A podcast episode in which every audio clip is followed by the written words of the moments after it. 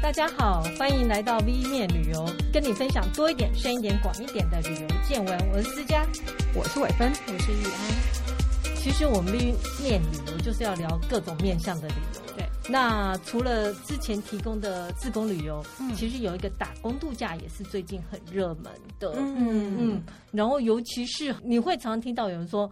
呃，出国打工一趟回来赚的第一桶金，所以你对他有很多粉红泡泡。我觉得外国好好赚钱哦，所以我们今天就请到一个有真正自己去打过工的小蛙，欢迎小蛙。嗨，大家好。对，小蛙现在是在哪里工作？呃，我现在在台湾，号称是全台湾最邪恶的一个组织，对，恶魔党，对，邪恶，我们自称邪盟，那就是台湾废除死刑推动联盟，真是不容易，这个是非常有正义感的人，要有那股勇气一直往下坚持下去的人。哎，我觉得同温层很重要，对，是 不会被冻死。小汪那时候是在什么时候去打工的呢？呃，我是在二零一五年初的时候，大概是就是农历年前。OK，去了多久？去两年，嗯，好久。对，那原本是只打算，其实一开始打算去一年而已。对对对，okay. 去看看。那照规定是可以多久？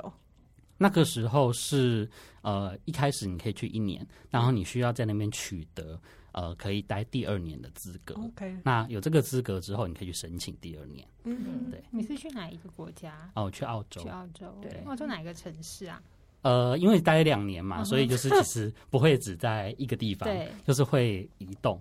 那通我这边的话，我自己是从呃最北边的话是到那个呃布里斯本的北方的一个小小镇，叫做呃邦德堡，就是邦德堡。嗯、然后最南边就到那个南边那个小岛，叫做那个塔斯马尼亚。对对对对对，听说很漂亮。对，塔斯马尼亚非常漂亮。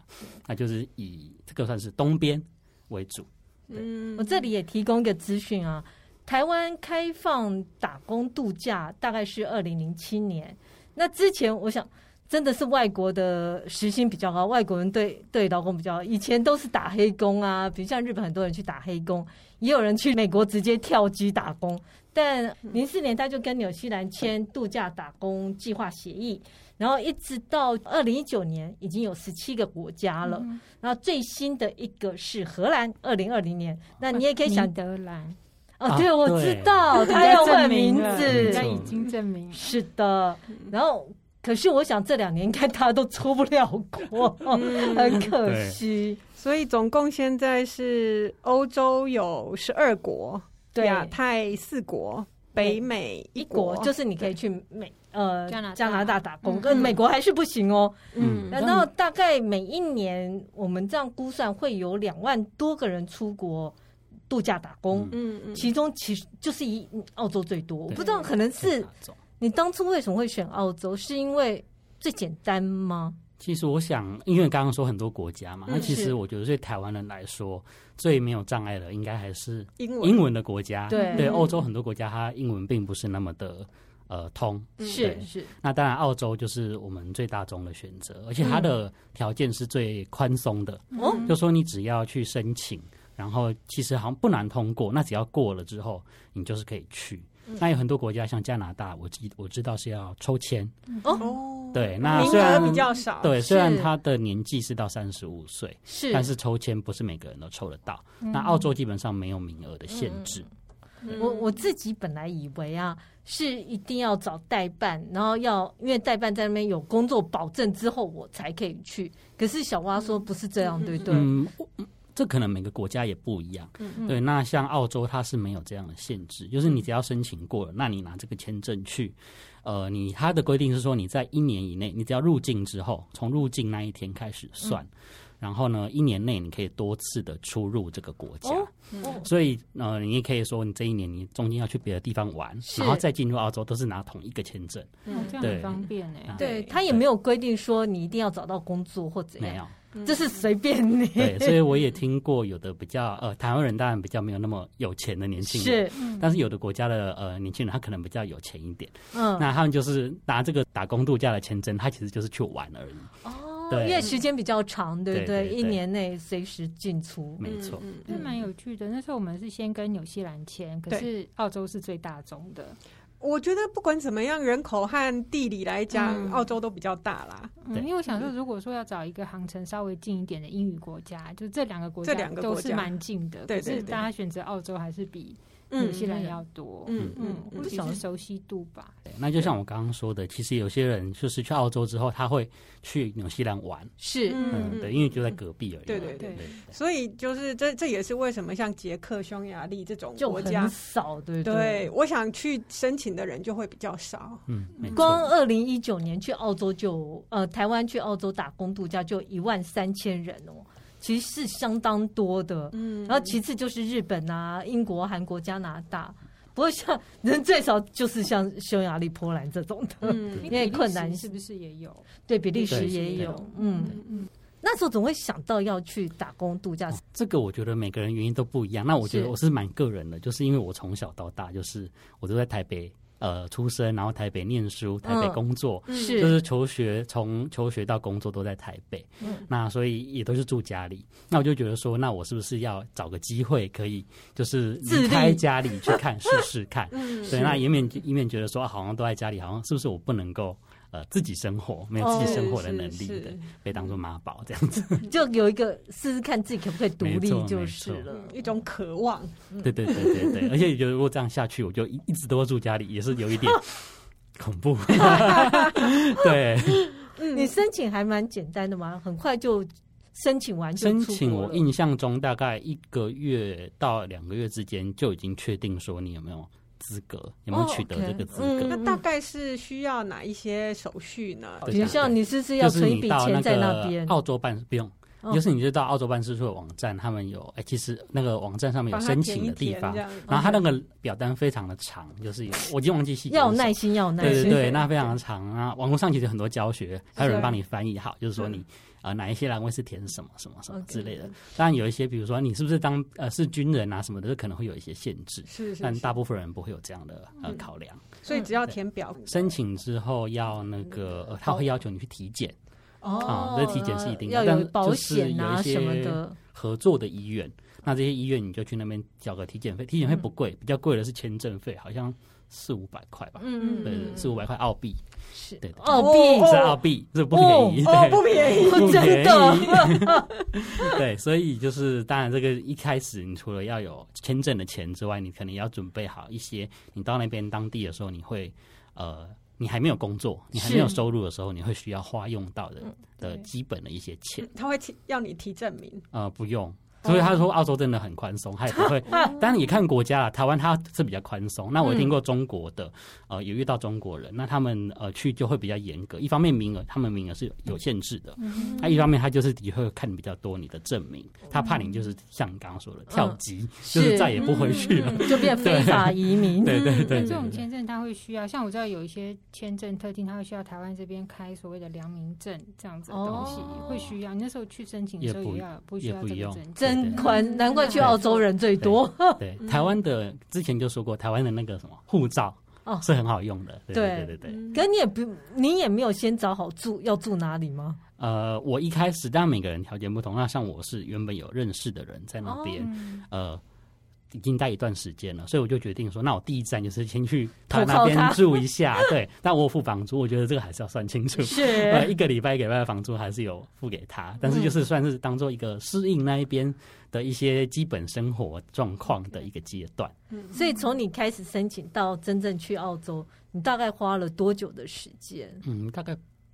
呃，如果说已开始申请的话，大概半年。Okay. 但是如果说从开始有这个想法，当然是可能更久以前。是是，对对对。那我记得我申请的时候，可能是前一个年的前一年的可能八月开始打算，就是做功课。是。然后可能九月、十月去申请，然后所以隔一年就是二零一五年的二月份的时候出发。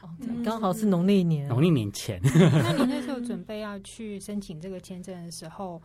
家里有没有什么意见？但这是你自己的决定，都已经成人了。哦、可是因为那时候我有在工作的时候有碰到一些小朋友，他们就是说，哎，已经拿到这个，嗯、或者说他很想去，可是跟家里的沟通就有很大的障碍。哦，嗯、我觉得一方面。当然每个人的做法不同，像我就是属于那种先斩后奏型，我都已经、欸、这个我已经好有了，我都弄好了，然后才说哦，我有打这个打算。嗯、对，当然你刚刚说的那个状况，他其实也都申请好了。那的确每个家庭的状况不同。对，对，对我申请好了，那我妈就说，那既然你自己都弄好了，嗯、她也没什么意见。嗯、而且相较之下，你那时候是工作嘛，对不对？对我有一有时候兼职，有时候正职做一些工作。对对对，我觉得年龄比较大了，家里可能意见可能也会少一点。对对对，这个我可以看到一些看家庭，对对看对，然后也可以看到一些文化差异。像台湾人去的人，呃，我观察到的是年纪都普遍比较长一点，可能要二十五岁对左右或以上。嗯，但是我看到的那个其他国家的欧洲的，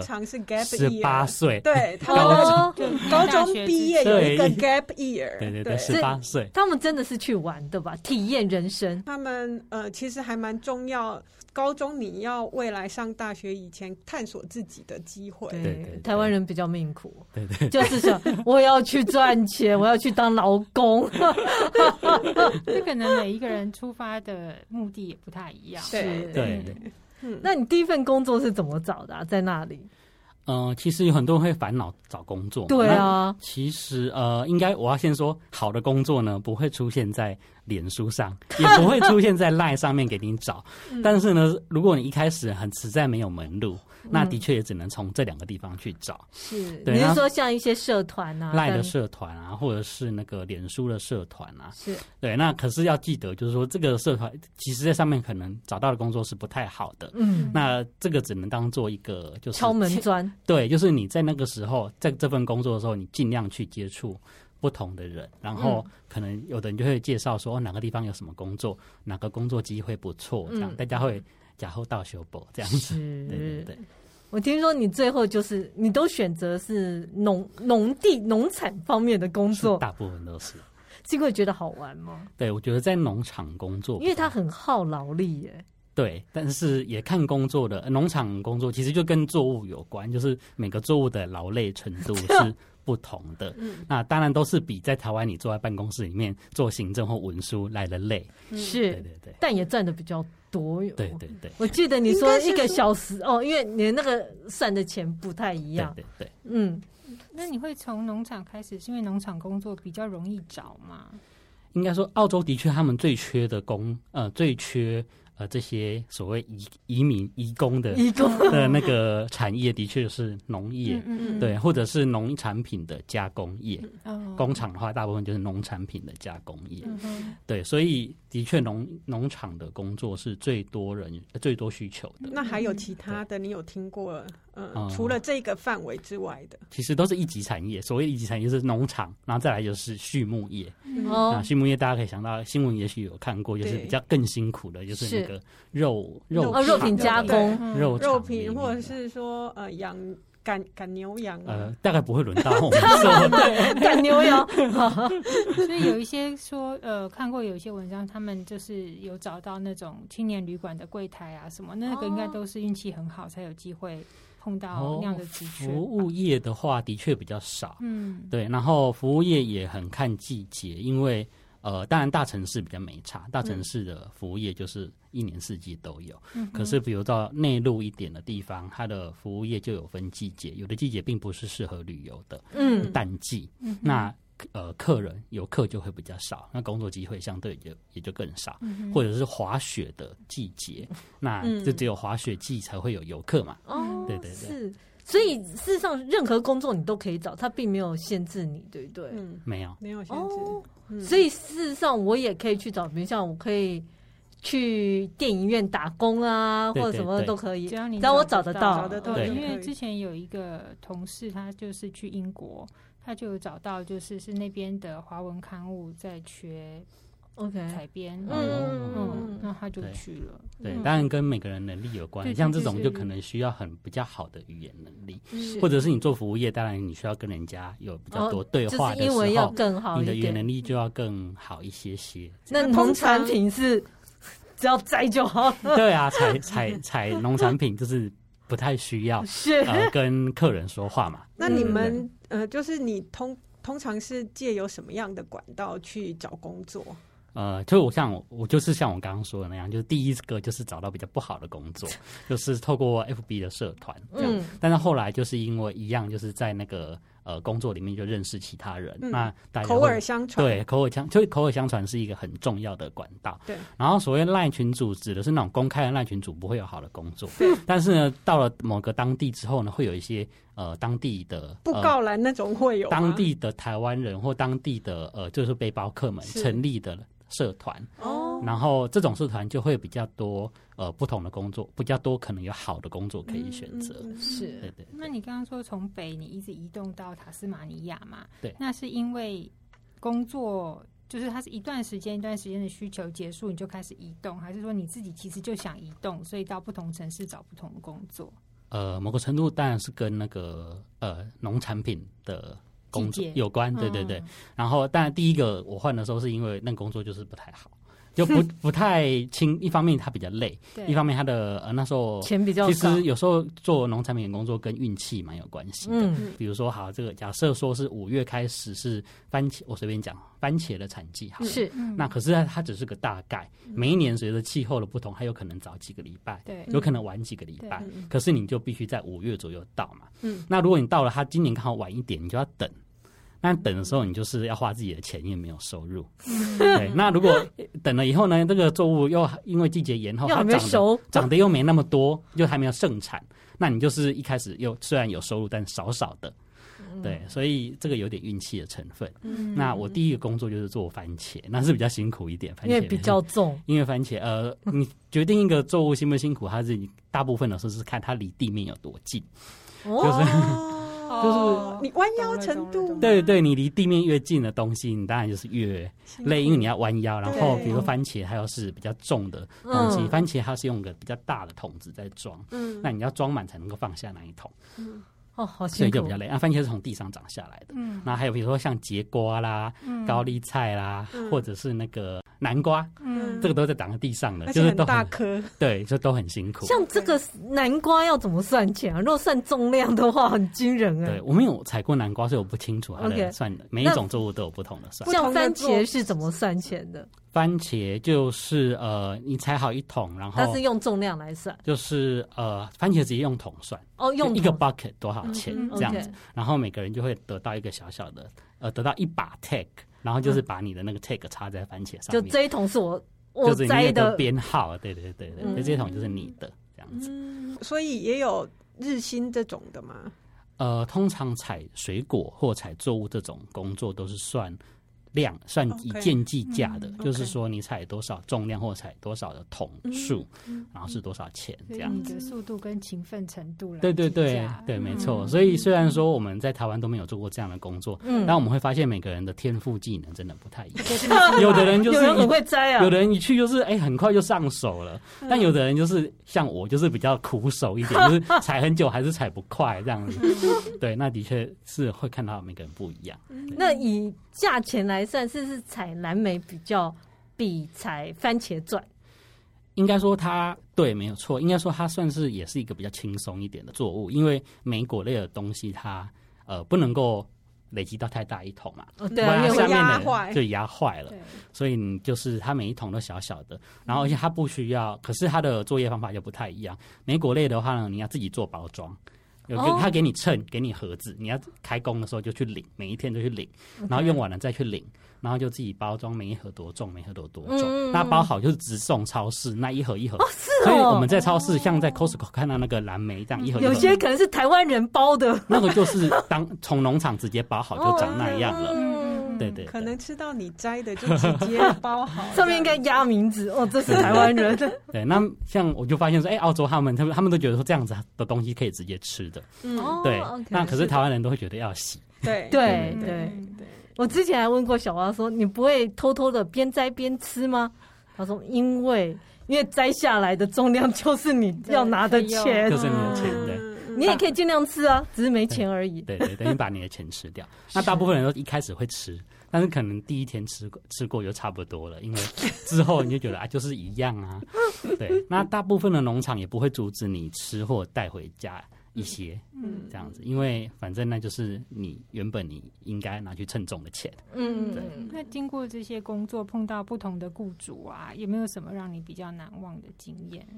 其实雇主方面，呃，都不会太差，欸，我的经验上啦。嗯，虽然说我说第一个工作是比较辛苦，而且那时候成绩不好，赚不到什么钱。但是呃，雇主给我的经验是还不错的。嗯、每个地方有不同的作业模式。那像这个部分是呃，有台湾的小工头，然后来找我们这些工，他来争，然后他上面才是农场的主人。是对，那其实就蛮看说这个小工头他的人怎么样。对，那的确有很不好的小工头，比如说就是台湾人对台湾人不好，对，比如说会拖欠薪水啊，或者是薪水也是透过他。对对对，比如说他，因为他他算是管事的嘛。对，那比如说拖欠薪水啊，或者是呃桶，就是你的量算错啊之类，这种有听过。那我的经验里面是没，这个是我没有发生。那你有听过人家讲？对。哇，小工头要怎么当小工头啊？就待待的久吧。对，比较早去的人，先占到那个利基。所以真的有人打工度假打一打就留在当地。对，早期更多，比例上早期更高。哦、对，我还听你讲过有那个所谓的黑三角。对对对，澳洲黑三角那是什么？黑就是像我去的第一个地方邦德堡就是其中一个。那另外还有两个地地名我不太记得。嗯，但是这个黑三角是我刚刚说的这种中间的小工头。呃，很容易有问题的地方。为什么？是因为那边同国籍的人比较少，他比较好使一些。那边应该说小二，可能是作业形态，就是都是透过这些小工头，哦、然后不是那种大的企业的。嗯或者是比较有有规模规模的农场，所以小工头就在作威作福，在从中作梗。对对对，那你所谓不舒服的那个情境，可以稍微描述一下？就是那个拖欠工资这种，对对对，会有会有的。我听过有的人还被拖欠工资，嗯，然后有的人，而且这些小工头，他这些小工头，他包的不只是。帮你让你找工作，他们其实包蛮多，就包含你的住宿。嗯，他可以，他就是会说啊，你来这边工作，他帮你处理住宿。嗯、那这些住宿就是他们去当地承租了一些空的房子，哦、处理好一条龙。他就是有点，就是把它。整个包下来，只是公班班长，还是二手房东啊？对对对，还是二房东。我靠，生意做很大哎！没错没错，所以他们一般来讲，像住宿的部分，照说就是自己负责，农场本身是不负责嘛，对不对？对对对，除非是像我说的这种小工头，他已经说呃，你来这边，他就是有住宿，嗯，这样，不然你就是你决定一个工作的时候，你还要决定你的住宿，嗯嗯，对，那也是另外一个有点困难的东西，对。因为一直住旅馆的话也蛮贵的。对对对，通常不会去住旅馆，就是就不会去住，不管这青年旅社，像青年旅社这种啊，不会是旅社。有有不同的形态，有的是像一般去旅游的那种青年旅社，那种当然不太适合长久的居住，啊、因为它比较贵。嗯，那有一种就是类似所谓的打工旅社还是什么的，这种它就是专门提供给在当地去当地工作的这些呃所谓的移工们，就是去可以去住的地方。那这个地方就会比较便宜一点。嗯，对。你在一个地方最久会待多久？两三个月吗？我待最久的地方其实超过半年哦哦，OK，对，一直都有东西可以摘。有时候其实运气占很大的成分，工作真的就是这样。运气很好的是，我到了一个地方叫 Coffs Harbour 科夫港，在雪梨北边。嗯，然后这个地方就是有一个呃农大的农场，它是做莓果类的，蓝莓跟。呃，覆盆梅的农场.然后我们本来一开始只是去那个采覆盆梅，是对，然后呃，还有就是澳洲有个特色，就是说每个地方的呃，就是移民会有一些聚落产生，哦，对。其实各地都是。对对对，其实移民社会通常都是这样。对。那我去了那个 Coffs Harbour 呢，这个地方就是以印度人为大宗。嗯。对，所以甚至连图书馆里面都有印度文，就是那个路指标是印度文。对。所以可见那个印度人在那边的势力庞大，还有印度的那个不知道叫寺庙还是什么的。嗯。对，非常特别。那我到那个农场里面的那个，当然老屁股都是印度人啊，因为就是他们就是在那边定居嘛。嗯。那呃，不含工头也是印度人。那工头就是负责管最基本、最基层的这些 picker 们，就是采果的人。picker，对，我们叫 picker，就是采果的人。嗯，那呃，老屁股的 picker 都是印度人，但是他就会我们就会觉得说他对这些印度人比较好，嗯，然后呃，比如说因为水果就是一路一路的嘛，一个肉一个肉这样，嗯嗯、那他就会分，我们都觉得他分比较好的肉给这些印度人，嗯、然后呢，就我们这些其他的国家来的这些 backpacker 们呢，就他就随便分这样分为我们比较差的，嗯、那甚至呃呃一开始我说那个美国类你需要去处理你的。那个工作的设备，是就是说你要打包的东西，啊、然后要有秤什么的，那每天一上班都要处理的。嗯，那大家要排队来领取这些东西。嗯、那这些呃当地的印度人呢，就是真的，他们就是 always 没有在跟你排队的。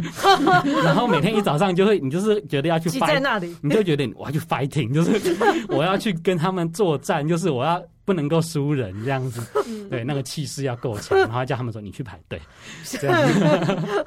很难。那你说分给你们好或坏的列，意思是说果比较多的，还是？对对对。但某个程度当然，呃，事后回想也是可以理解，因为他们是老手，所以会采的比较精准。就是说没有熟的不会采，然后熟的才会采，而且会采的比较干净，不会把熟的留在上面，没采到。嗯，对。那当然我们这种新手就可能会漏踩或踩错啊，这个几率比较高一点。是，所以后来也是可以理解。但是他的确对这个移民的比较差还是要照顾自己人呐。对对对，是可以理解，没错，可以理解。然后呃，刚刚说这个地方为什么运气很好，就是呃，这个印度的工头对我们不好。然后呢，呃。就是把我我们一群人住在同一有一个一个呃房子，那其中两个就我跟另外一位，就是后来竟然有有一天就莫名其妙的就被他 fire 掉了，然后我们就晴天霹雳啊，就是说啊，我们才过才要被 fire 掉，这是怎么回事？嗯，是对。那可是呢，我们运气好的地方就是我们这个租我们房子的房东呢，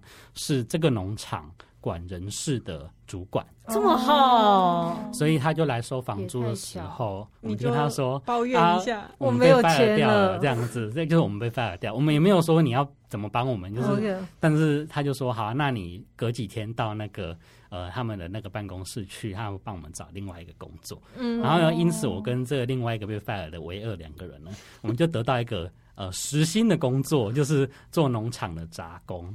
嗯，对，那杂工都在做些什么？那这个杂工就是包含农场里面大大小小的杂物，比如说那个呃，一个棚子，一个棚子要搭棚子，但是他不会让我们这些人去做搭棚子的工作，因为那太很难，而且比较危险。是，然后他怕如果你出事了，其实澳洲对呃，如果你劳工在。工作地方出事，那雇主是要赔很多钱的，哦、所以他也不敢让你去做危险性比较高的工作，所以我们就去做那个呃覆盆梅，它是一样是会倒在地上的作物，所以它必须要有那个棚架，棚架要有架子，就一个柱子一个柱子之间，比如说有四盆，那四盆呢，它就会有像五线谱一样的线两。两边把它拉起来，让它在这线中间生长。是，那我们就去把这个线绑起来或松开，OK，看它生长的状况。有工头叫我们说：“哦，你今天去把这边这几个棚，就是松开或绑起来。”嗯，这样子。那这个工作是本来他们也就是会找当地人，还是本来就是会找打工的人？呃，不一定诶，因为我看这种杂工，这种杂工也蛮多是当地的年轻人在做的。所以其实我也很好奇，他给。当地人跟给你们的薪水其实是一样的，时薪的话是一样的哦。对，哎，其实就算计件也是一样，那些印度人已经算是当地人了。是，所以其实很公平。对对对对对。所以你觉得那样的工作时薪真的是比较好一点？对对对，也可以偷懒，就跟你的天赋无关。对，然后但我们没有偷，哎，大部分的时候没有偷懒。那有偷懒过的经验是很有趣，就是一样是有一天我们就分配到一个很奇特的工作，就是一个已经空的棚子里面呢，就地上有很多已经种过蓝莓的盆子，是，然后还有那个盆子有一个底，可能一个瓷砖的之类的东西放在。把盆子放在上面，嗯，可是呢，它就是东倒西歪，嗯，然后就是很杂乱，所以我们就需要去把那个盆子呢扶正，扶正。然后这是一个印度阿伯带我们去做这个工作，是。然后他就说，因为可是这个工作实在太简单了，就是很快就把它做好了。对。然后这个阿伯就说，我们先待在棚子里面，不要到外面农场的道路上面去被人家看到，让那让别人知道我们已经做完了。他就带我们在下面，老鸟教你们怎么摸鱼，小偷懒一番。哎，所以你们在找这些农场工作，你刚刚说是会有一个工班的小班长来找人嘛？对，那你们中间需要跟原本的农场的雇主做面试或什么、呃？像我刚刚说，后来这个比较大的有规模的厂，其实是我们是直接跟农场应征的。哦，对对对，所以才会说，呃，我的那个房东是管人事人，他也是农场的人。嗯，嗯，嗯，对对对。而且他们 fire 你也也就这样 fire。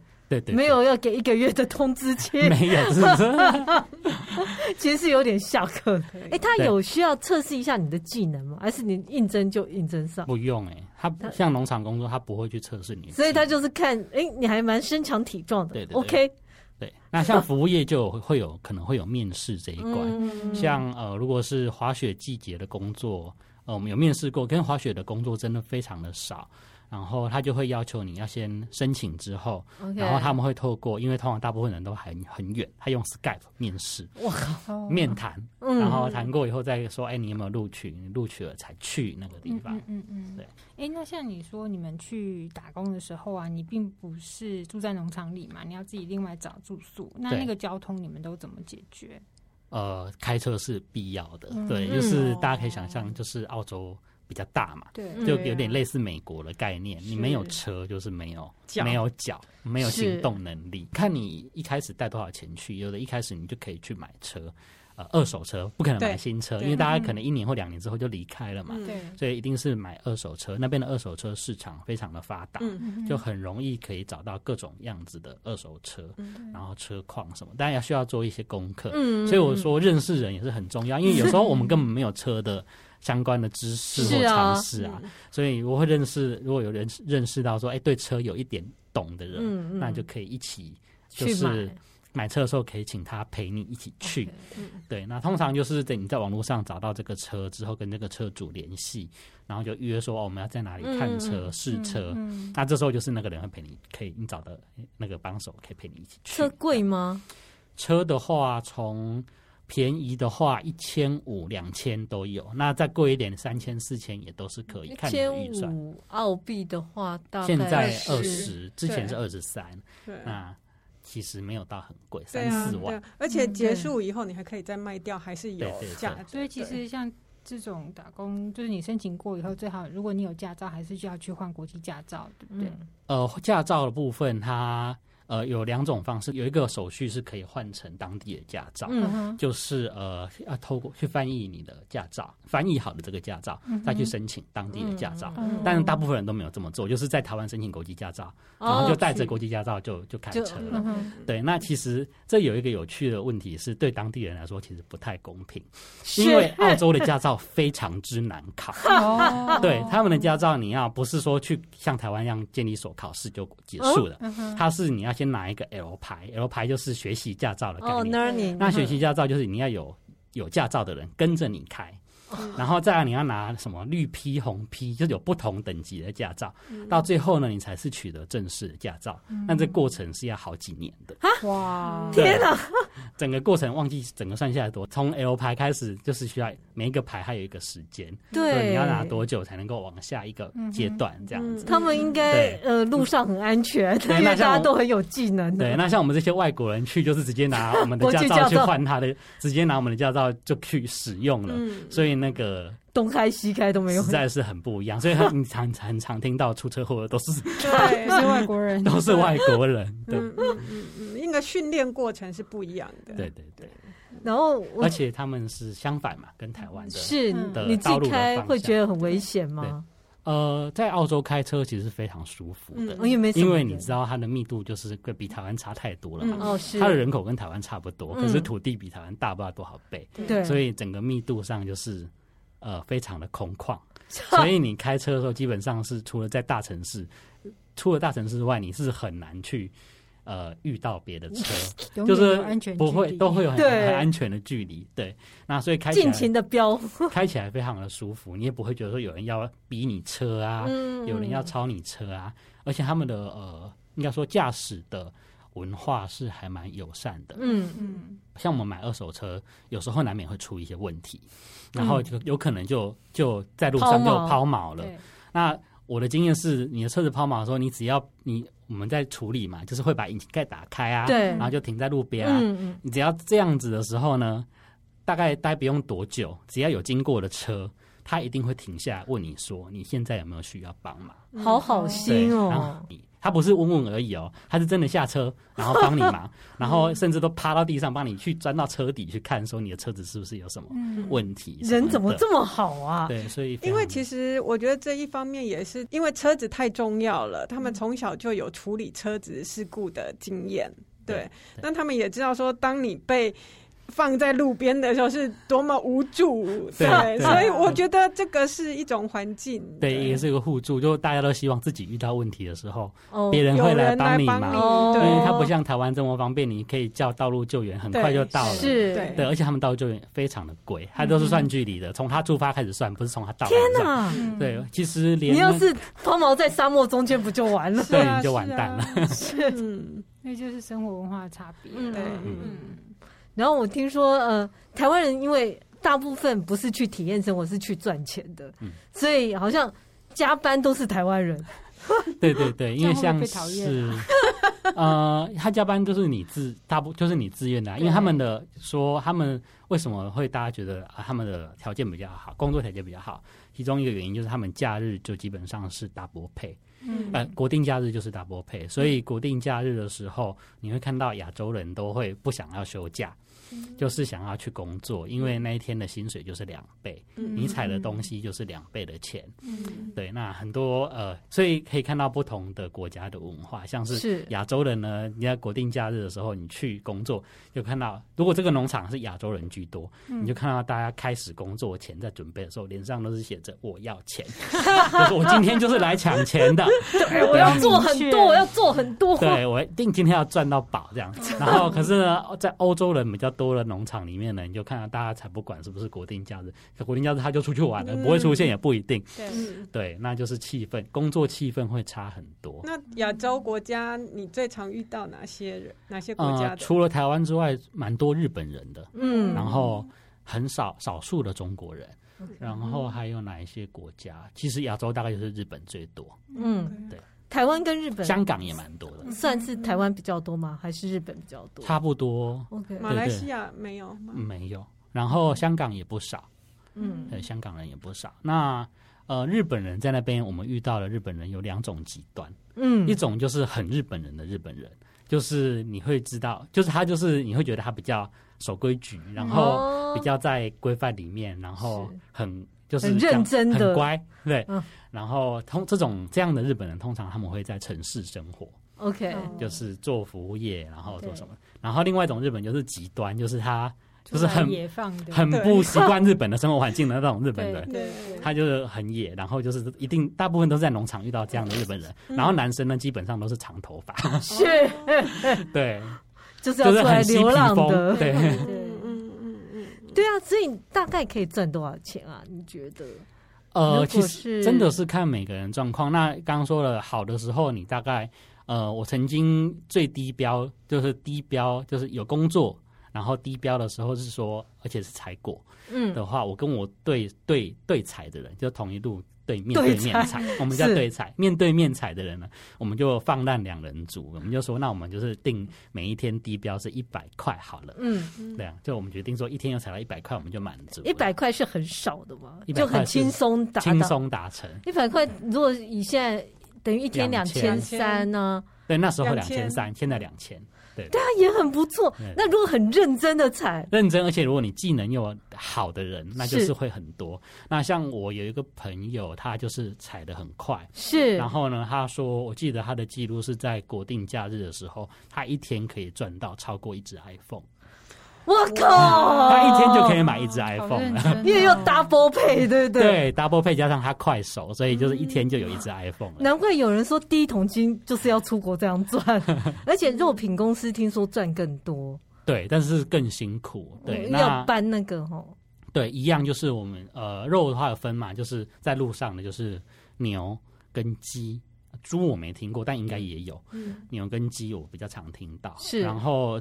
就不是路上的话，我听过的是鲑鱼工厂，对对对，那就很不太一样。像鲑鱼工厂，它就是在生产线上面，好像拿一个类似吸尘器的东西，有扳机，你要扣那个扳机，它就会吸。然后就是要吸那个鱼的内脏，嗯哦这样这是其中一个工作那。嗯但我听过的是这一部分。嗯然后像牛的话，有牛整个产线非常的长。对，嗯然后我那个朋友他比较，诶，也是算倒霉吗？反正他就分到分配到一个非常辛苦的工作。他说那个工作的名称叫做大便房。啊，对那大便房就就是处理消化器官的地方。哦，对，那个地方是又臭又脏，然后又又血腥，就是嗯非常的不舒服，非常呃辛苦的工作环境。是，然后他也是，我觉得呃，我觉得他在那个工作之后，他大概好像好一段时间不吃牛肉。嗯。对，因为他看到很多，呃除了但那个环境很很让他觉得不舒服之外，，他说会看到，呃这比较严肃一点，他说会看到牛在进去这个工厂之前会有。嗯。会有会跪下来，会哭啊，哦。会掉眼泪啊，然后他就觉得他就是没办法，但之后他没办法吃牛肉，OK，他就好久，好像回台湾过一段时间还还是没吃牛肉，这样子，嗯。心灵有创伤，就是。对 对，没有办法吃。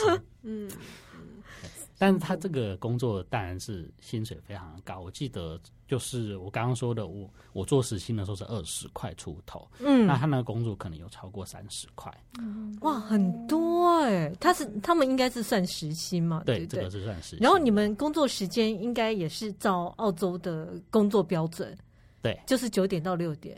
就是呃，时间不是那么标准，因为像农场它一定更早嘛。OK 你要采水果的话，不会太晚，因为会更热。嗯嗯嗯。然后呃，工厂工作通常也不会很晚，可是他会抓八个小时。对，八个小时。所以八个小时之后，一样就是薪水是有一点五倍还两倍。你说还可以，再继续加班吗？就是有时候有的那个农场，因为像水果一批一批在熟，是，那他今天熟了，你今天不采下来，嗯，哦感受它明天就太熟了，嗯，嗯所以就是会说，那有要加班的，你可以留下来那应该加班。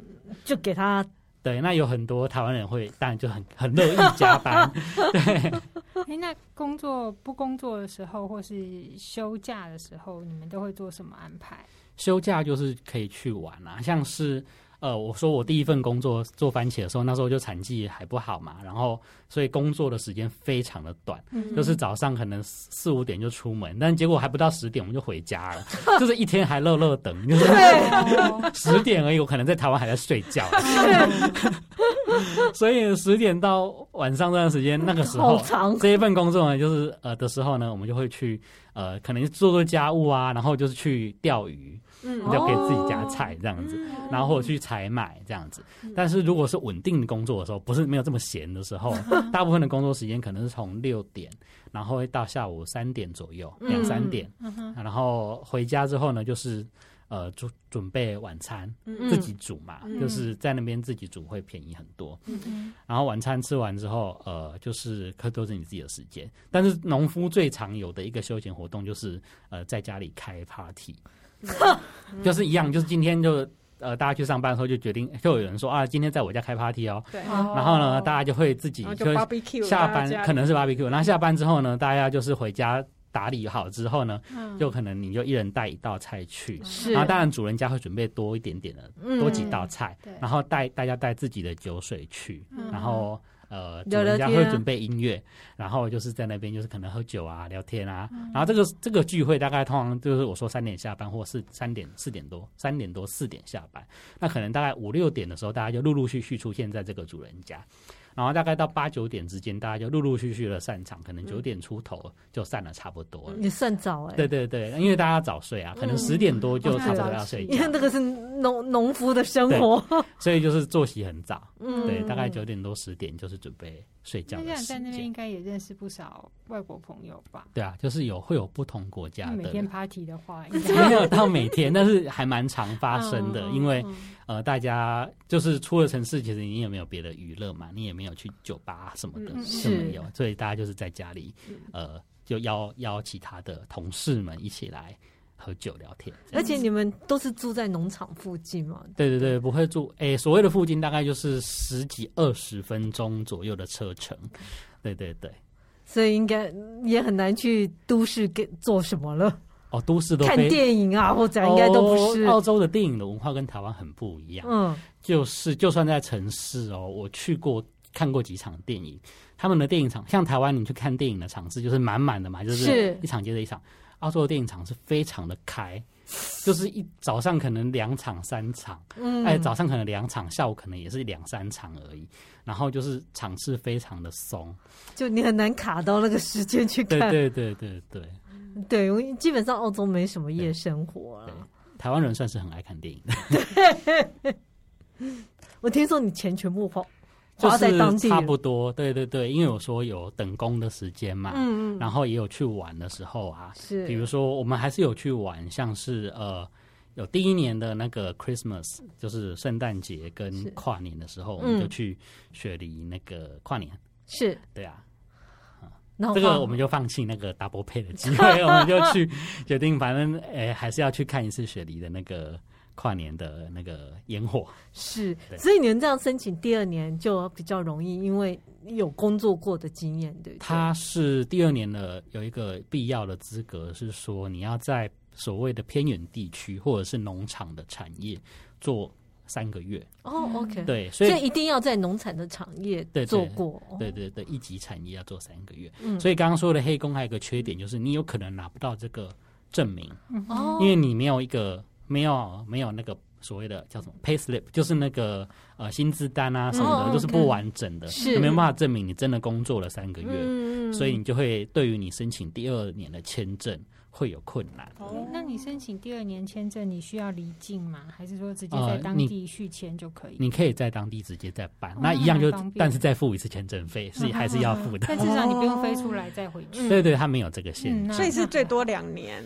对，然后这两年你也可以，它一样，就是第二年的规定跟第一年是一样的，就是说从你入境那一天开始算，嗯、呃，一年的签证时间有效。嗯、所以如果你当然可以先回台湾，有的人如果你年纪还差得远，就是还离三十岁很远，对，有的人可以先回台湾待个几个月，然后再去第二次签证的入境，嗯、才开始算第二年。哦、OK，对。是不可能待到第三年嘛？对对。后来听说有开放，呃，就在我之后，好像不知道哪一年，好像有开放了第三年的资格。也有人就这样留下来。细节我就不太知道，三第三年的那个规定是什么？Okay, 对，因为那时候我已经不在澳洲了。是，对。然后可是，但后来又马上就遇到疫情，不知道怎么回事啊。对，倒也是。那你这一整趟打工下来，你最大的想法是什么？最大的想法，我觉得，呃，应该说生活态度上会有很大的不同，因为我们体验过那种，就是说，只要你呃付出劳力，付出劳力就会有很衣食无余的生活。那个生活，呃，大家可能没有什么概念，二十块的时薪在当地是什么样的标准？呃，我看过一个报道说，二十块其实对当在当地的，以相对于其他产业来说，它已经不是高的薪水，嗯，它仍然比其他普遍的收工作收入是低的哦。但是我在当地的花费，呃，我一个礼拜的房租大概是一百到一百二之间，嗯，哦，很便宜耶。然后，嗯，一个礼拜的生活费就是可能啊，就是吃东西啊、煮饭啊这种。呃的花费大概是五十块到六十块之间。那你还有水电吗？呃，通常我们跟房东租房子就是算周包水电，包对对是包，但网络就不一定。呃，澳洲的网络非常的烂，这是另外一个话题。对，那就是五十块，然后加上房租一百二十块是基本的花费。嗯嗯，对，所以等于是一百七、一百八左右。那这样子我只要做九个小时。就有，也就是说，第一天的、第二天的前两个小时以内，我就已经达成这一周的所需。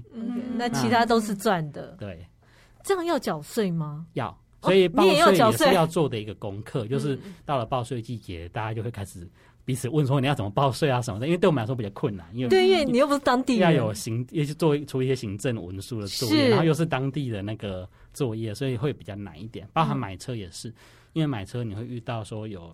呃，要车检啊，然后要做一些检验，然后去申请这个车子可以上路啊。嗯，对，就是会比较困难一点，这部分比较难一点，比较独立自主一点。对对对。那你刚刚讲的那个呃劳力活是 可以，不是不只是糊口而已，而是你可以有余。对，跟台湾不一样，对对。其实台湾搞台湾也有这样的工作，对啊。可是我。整体的工作条件还是不太一样啦。大家都有听说过，台湾的工地其实也是收入不少，对，那个晒湖工作也是收入也是很高，但是也听说也听也听过一些晒湖或者是工地的工作职灾非常的严重，对，还有有一顿没一顿，也不知道下一下一个在哪，就是可能条件上不一样，嗯，因为你们在那边也要保险嘛，对不对？保险呃，你指的是哪一哪一方面？就是劳工保险，或者是你们劳工保险是有的。嗯，对对对，所以刚刚才说，除了呃，如果你在因为工作上受伤的话，嗯，除了这个保险你会拿到之外，呃，公司公公司要给你钱的某部分也是从公司给公司的保险来的。嗯哼，对，所以就是你会呃，公司当然也不会希望你受伤，因为对他们来说有点麻烦。嗯，对。嗯，那你觉得你英文有学到？呃，就是我觉得会比较生活化，学到很多美国的英文，然后还有不同的口音，你会比较听得懂。比如说印度口音，我们一开始真的听不懂那个工头在说什么，但过了几个礼拜你就知道哦，他现在在干嘛。对，原来都是听不懂惹的祸，让你们被 fire 了。对，没错。所以你会很建议别人也去试试这样的度假方式吗？我觉得它会是一个不错的经验，嗯、对，包含你可能呃，你我觉得就算是去那边，你认识到不同的台湾人也是很好的，嗯，因为像我们呃以往呃求学到工作的经验，你通常会是跟比较类似的一群人在一起的，对、嗯，尤其是我们有升学制度嘛，你高中可能就是呃必须很残酷说你考上某一个。等级的学校，你的生活背景可能就是差不多的人，嗯嗯嗯，对。可是到了澳洲，有点像是男生去当兵，就是跟很多社会上不同各形各色的人会遇到。那当然，你可能有好的经验，有不好的经验，都可能会发生。但我觉得这是一种学习啊，对，是真的，开眼界了。是，这个打工度假真的是，我觉得算是给年轻人一个很好的，就是变成大。真正看看世界的一个方法，人的对。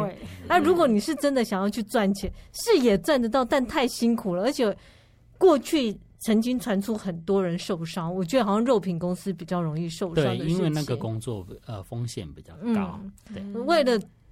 这个钱然后受伤，我觉得是不值得。你其实心态还是要放轻松，毕竟他是打工度假，有度假这一块啊。对，其实都不要想的太浪漫啦。因为像刚刚听小蛙在讲，说你可能还要去买车啊，你要开车，要租车，你要跟这些。小班长们 沟通，对，对，然后找工作，也许并不是每个人都这么顺利，对对，所以那个心理准备应该还是要有。对，那其实光是呃，不止不要说呃工作上的问题好了，呃，在那边的住宿形式大部分就是。呃，所谓的 share house，台湾人都会去住 share house，、嗯、或亚洲人都会去住 share house，、嗯、就是和呃，就是一个房子里面有很多个房间，是，然后你住进去，你是住到其中一个房间，嗯，那有不同房间就有不同的房客，对，都是背包客，嗯，那你就会遇到不同的人，对，那这些你跟其他房客的相处，其实有点像是我们在、呃、住宿舍，学生住宿舍的意思。哦、那呃，你可以成为好朋友的人，不一定是可以成为好的。呃，室友，室友，对 对，这种事情也是会很常听见或发生的。对，当然，如果合得来的人，就会接下来他们我们可能就会一起移动到下一个地方去，一起工作。对，我觉得这很好玩哎，可惜我们已经超过三十岁了，趁 年轻的时候啦。对，如果如果自己有这样的想法，有这样的机会，就是不错的。对，就勇敢一点。对，因为你没有什么好失去的，那么年轻，顶多就失去你的体力而已。我想体力会变好，对，一直 因为你都是做劳力的工作，眼睛应该也会变很好，整天坐办公室，一直看着绿色的东西。对，那在农场工作的确很开心的一点就是你抬头随时看见的就是蓝天，嗯，对，那就我觉得很难心情不好，因为你就是很比较开阔。嗯，然后一直在，然后还可以尽情的吃，说明今天晚餐就不用吃了，那你就少赚了很多钱。对，也是，我不适合打工度假。那我们今天就谢谢小蛙的分享喽，谢谢，好，谢谢。那如果喜欢我们的节目，请在各大 Podcast 平台订阅追踪我们，或到脸书 IG 按赞分享给你身边的朋友哦。谢谢，再见，谢谢，拜拜，拜拜。